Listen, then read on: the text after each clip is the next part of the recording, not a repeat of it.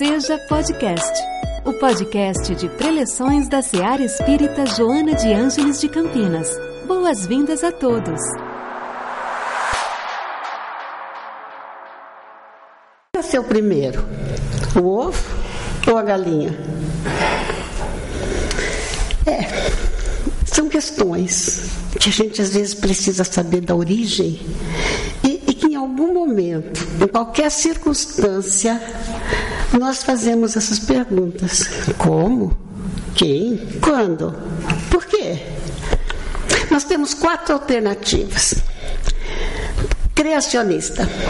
Deus criou as trevas, a luz, a água, a terra, a natureza e todas as almas viventes, inclusive o homem. E no sétimo dia descansou. A materialista que existe é formado por átomos e partículas invisíveis que ficam em movimento constante. Condições econômicas, sociais, familiares moldam a consciência e o comportamento das pessoas. Para esta corrente, não há consequências além desta vida, que não continua. Quando a morte chega, nada mais existe. Morreu? Acabou. A científica. Big Bang. O universo teve origem numa explosão ocorrida no Sol, quando milhares de rochas começaram a girar em torno dele. O naturalista Charles Darwin correu o mundo, incluindo, incluindo o Brasil, e coletou informações que resultaram na teoria da evolução biológica pela seleção natural, isso em 1859. Muitos a consideram a ideia científica da história. Afirma que os seres humanos mudam para adaptar-se às condições do ambiente ao longo do tempo. Os que se adaptam têm muito mais chance de sobreviver. A vida surgiu da, forma, da formação do protoplasma, que é a matéria elementar de todo ser vivo. Participa de várias reações, além de desempenhar um papel importante na elasticidade no inchaço dos tecidos. Darwin não explicou como as características surgiram, se modificaram e foram transmitidas, porque naquela época não havia um conhecimento adiantado de genética. E a primeira galinha conhecida da história chamava-se Aurons, um fóssil de 100 milhões de anos, encontrado na China, com sinais de já ter possuído penas. A espiritualista. Para o Espiritismo, que faz parte dessa corrente, a vida também é resultado da evolução. A diferença é que o Espiritismo faz intervir o espírito, a sua ação, no complexo processo evolutivo. Deus criou o espírito simples e ignorante. E determinou que ele teria a evolução e o aperfeiçoamento. O espírito precisa do mundo material e revestir-se de um corpo extraordinariamente organizado, passando pelos vários reinos mineral, sem vitalidade, só uma agregação de matéria. O vegetal, já com força para se desenvolver, mas não tem movimento próprio. O animal, dotado de instinto, um pensamento já fragmentado, com força íntima, com todos os sentimentos: ciúmes, medo, amor, antipatia e o hominal. Pensamento contínuo, inteligência ampliada, razão, livre-arbítrio e leis. Daí a afirmação de Leon Denis: a alma dorme na pedra, sonha no vegetal, agita-se no animal e acorda no homem. Ciência e religião no Espiritismo se completam. Em ambos, a alavanca para o progresso é o amor, é o caminho para Deus. Vocês podem pensar, nós viemos aqui para falar de ovo, de galinha, de amor, ou viemos para refletir sobre obsessão? Vamos combinar que ao falarmos sobre o tema é sobre o amor que estamos falando. Nos seus maiores, das suas maiores diferenças, nos seus equívocos, nas incompreensões, na falta de, nas diversas formas. O amor fraterno, sexual, pela sogra, por inimigos, animais, por nós mesmos. Então vamos lá. O que é obsessão?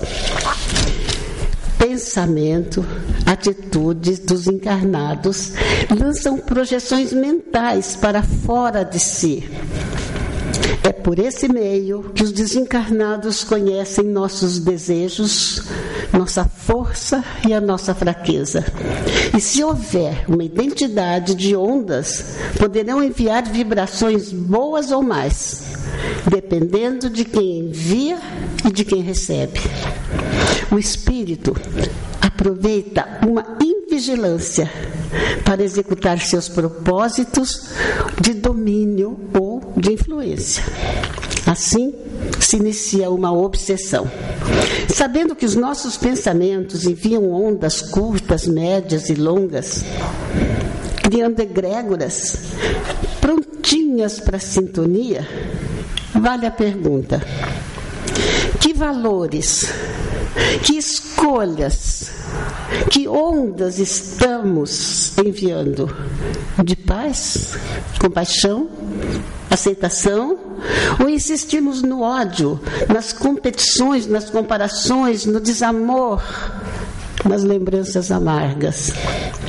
E o que é que vamos atrair? Otávio Kauma diz que obsessão é estrada de mão dupla, por dois que se sintonizam. Ela não surge do nada, há sempre um gatilho desencadeador.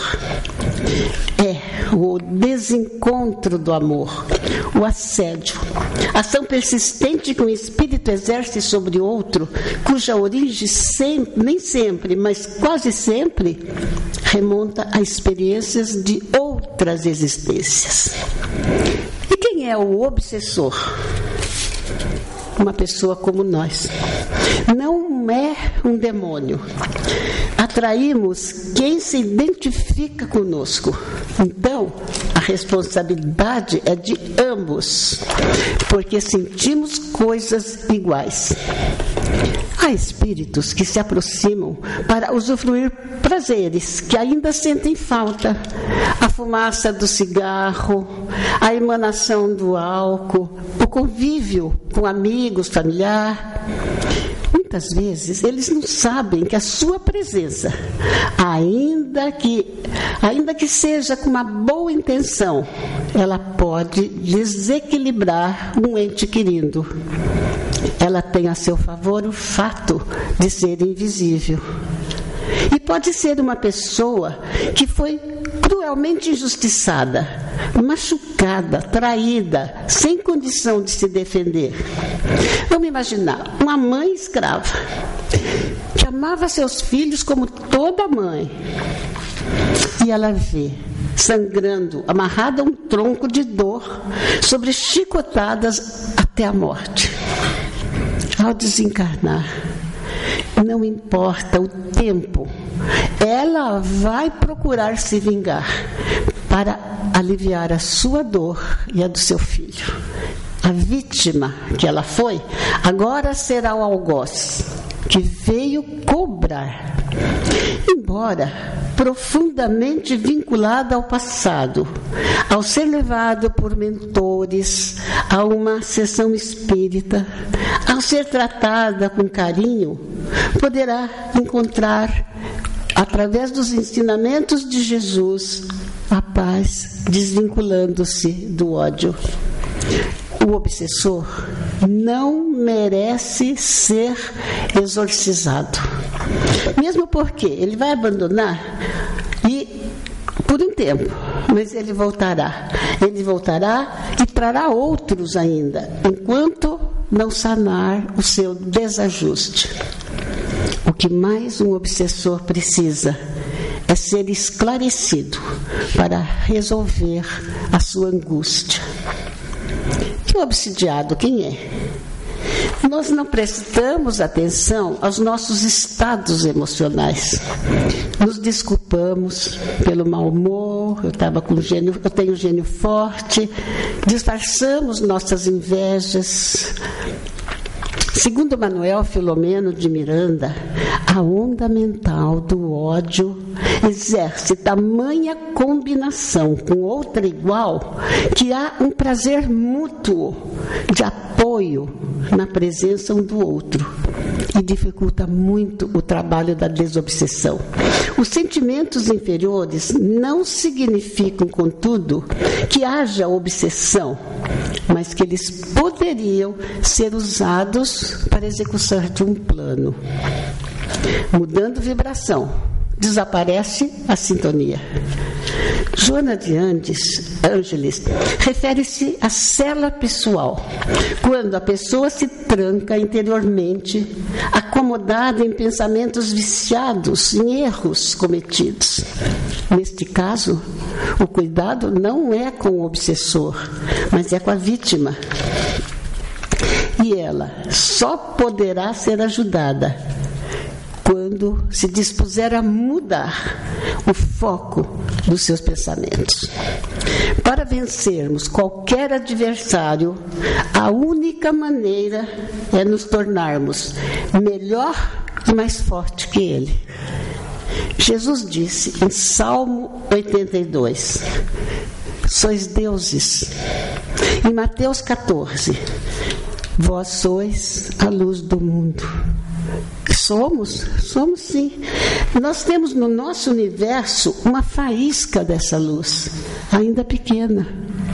Um dia seremos só luz e seremos livres, mas para merecermos a liberdade, nesse pacote vem a responsabilidade diante de nós, do outro, de, Joana, de, de Deus. E Joana que tratar obsessão é uma tarefa muito difícil. Impõe à equipe e, sobretudo, ao médium sacrifício, disciplina, paciência e conhecimento constante da nossa doutrina. Cultivemos amigos, não obsessores. Essa frase é importante. Cultivemos amigos não obsessores. Quem já participou de uma reunião de desobsessão pode avaliar a extensão das imperfeições que ainda carregamos. É, há tempos eu assisti com uma palestra da Sueli Caldas Schubert contando a sua experiência. Ela preparava um grupo de doutrinadores, que é a peça indispensável. Entendendo que uma das suas alunas estivesse apta, entregou a tarefa naquela noite de conversar e convencer o obsessor dos itens do estudo anteriormente dizia que alguns tinham a crença de que ainda estavam vivos, porque eles não acreditavam na vida após a morte. Precisavam de tempo para perceber a atual situação. Sem um preparo prévio, prévio poderiam se revoltar e até, entre aspas, morrer. E nesse caso, o médium poderia ser prejudicado. Ia tudo indo muito bem, quando a moça, insegura, vendo que o obsessor se julgavam tão vivo quanto ela, largou a atenção ao espírito e perguntou a Sueli: Já posso dar aquela notícia? Bem, desestruturou todo mundo, né? Então, graças à intervenção do espírito, não ocorreu nada pior, tudo se normalizou. Qual é a causa? Onde é que as pessoas se perdem quando mais necessitam de solução? Geralmente porque ficam focados em antigos fracassos, na culpa, quando procuram por um novo caminho para sua vida. As possibilidades estão no presente. No mundo das energias, quando você se fecha, o mundo se fecha para você. Quando você se rebaixa, o mundo te vê pequeno. E se você se amedronta, já perdeu antes de começar. Quem precisa ser bem aceito num teste de emprego, entre amigos, familiares, numa situação nova, é justamente quem precisa de muita confiança. O passado foi como foi. O presente pede equilíbrio. O seu presente o seu futuro estão em suas mãos, na sua força, no seu empenho, em como se você se prepara para ele. Hoje ou amanhã, seremos vítimas ou beneficiários das criações mentais que impulsionam os nossos atos. No Brasil, era, ou é, não sei, comum procurar benzedeiras para tirar encosto, quebranto, mal olhado, para trazer de volta um amor quase impossível, para afastar um rival. O que seria um encosto? Pessoas mortas que se aproximavam por algum motivo. Olhem para a multidão do mundo e do Brasil. São pessoas diferentes entre si, que vão de extrema bondade a pior crueldade, da maior ignorância às culminâncias da cultura. E assim, como essa multidão de encarnados, de vivos, entre aspas, há, de, há os, os há de desencarnados. Todos, cada um com seus pensamentos, seus propósitos de bem e de mal, suas ambições, suas mentiras e suas verdades. Importante é saber evitar. E prático é saber combater as más influências. Irmã Sheila, através do Chico, nos envia alguns sinais de alerta para evitarmos provável, provável queda. Quando nos demoramos na impaciência, quando acreditamos que as nossas dores são as maiores de todas que existem. Por isso, nós não temos compaixão, senão por nós mesmos. Quando imaginamos só maldade no comportamento dos outros, quando exigimos atenção, reconhecimento, favores, sacrifícios de todos, mas nos omitimos na retribuição. Quando fugimos de nós mesmos, através do álcool, entorpecentes e outras fugas. São apenas sinais preventivos que nos indicam que prudência, autocrítica, análise e amparo na prece para termos discernimento daquilo que acontece dentro de nós. E para também impedir que se desenvolva. Em Gênesis, Allan Kardec anuncia pululam na terra os maus espíritos relacionados à inferioridade moral dos seus habitantes. Os altos índices de criminalidade de toda espécie espalhados no planeta são alguns dos fatores da obsessão. Importa fazer aquilo que nos é possível, saber o que está dentro de nós, escolher as ondas que emitimos, as decisões que tomamos. No capítulo 18 de A Gênese, Kardec nos prepara de todas as partes do mundo espiritual dizem que são chegados os tempos em que grandes acontecimentos vão ocorrer para a regeneração do planeta. Dessa afirmação, entendemos que a humanidade precisa precaver-se contra o mal, nas mais diversas situações, praticando diariamente o bem, o perdão. Tenhamos audácia de mudar em qualquer momento, em qualquer idade, para não desperdiçarmos esta vida, esta existência. Agora, voltando à pergunta inicial, do ovo para a galinha. Considerando o ovo, embora tão diferente em aparência, de função, do ovo de hoje, mas já existente há muitos anos. Podemos dizer que quem nasceu primeiro foi o ovo. Porém, se considerarmos que há muito tempo atrás havia um animal duas, pernas, vestígios de pena, então poderemos dizer que quem nasceu primeiro foi a galinha? Vocês decidem.